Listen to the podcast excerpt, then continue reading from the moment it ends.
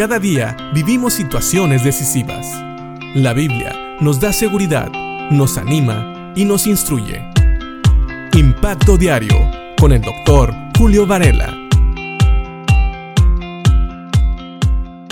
Anteriormente vimos cómo Santiago les da a sus lectores razones de por qué más bien ellos deberían de despreciar al rico y recibir al pobre en sus iglesias y darle al pobre los mejores lugares.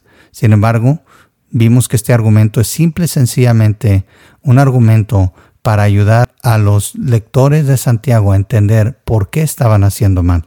Santiago también explica el hecho de que el despreciar al pobre es ir en contra de la palabra de Dios. Y vemos en Santiago capítulo 2 versículos 8 y 9 que dice, por supuesto, hacen bien cuando obedecen la ley suprema tal como aparece en las escrituras. Ama a tu prójimo como a ti mismo. Pero si favorecen más a algunas personas que a otras, cometen pecado, son culpables de violar la ley. Y sabemos que inclusive a Jesucristo se le preguntó que cuál era el mandamiento mayor, y él respondió, ama a Dios con todo tu corazón y con todas tus fuerzas, y a tu prójimo como a ti mismo. Y vemos cómo Jesús resume toda la ley y los profetas en amar a Dios y en amar al prójimo. Así que esto es lo que está recordando Santiago.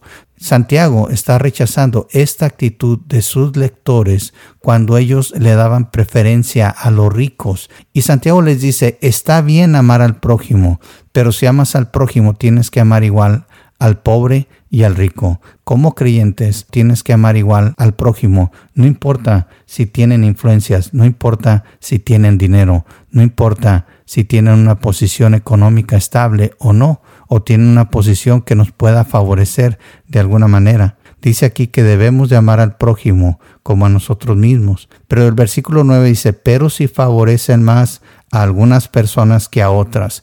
Y quiero aclarar que aquí Santiago precisamente está diciendo que no es que él quiera que favorezcan al pobre, pero tampoco está bien que favorezcan al rico.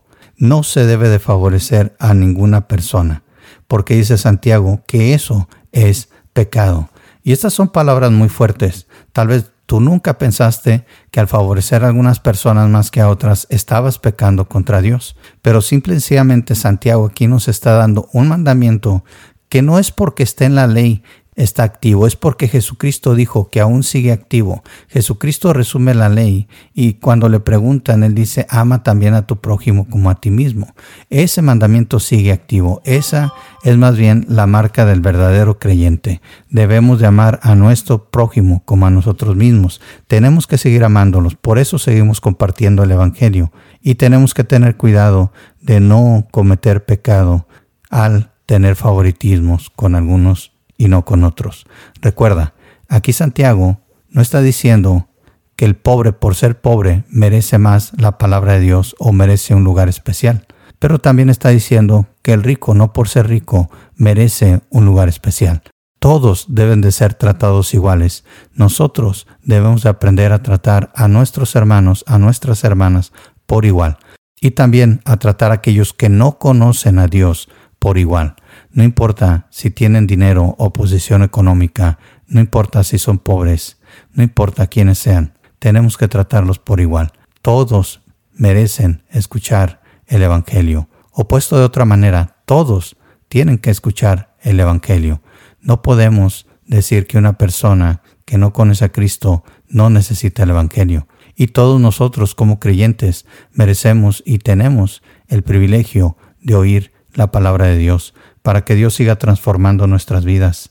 Así que, ya sabes, la acepción de personas o el favoritismo es condenado aquí en Santiago o es dicho que es malo aquí en Santiago, no porque Santiago tenía una idea de cómo deberían de ser las cosas, sino porque se estaba yendo contra el principio bíblico de amar al prójimo. No dice aquí a cuál, al prójimo, simplemente a todos aquellos que Dios pone a nuestro alrededor. Así que muestra tu amor compartiendo la palabra de Dios a aquellos que Dios ha puesto a tu alrededor, no importa si son ricos o son pobres, no importa su condición social, no importa su raza, no importa su idioma, si puedes, comparte el Evangelio y Dios te va a bendecir a ti y va a bendecir a aquellos que oigan su palabra. Y sabes, no importa si la rechazan, nuestro deber es amar a nuestro prójimo y compartir la palabra de Dios con ellos. Que Dios te bendiga.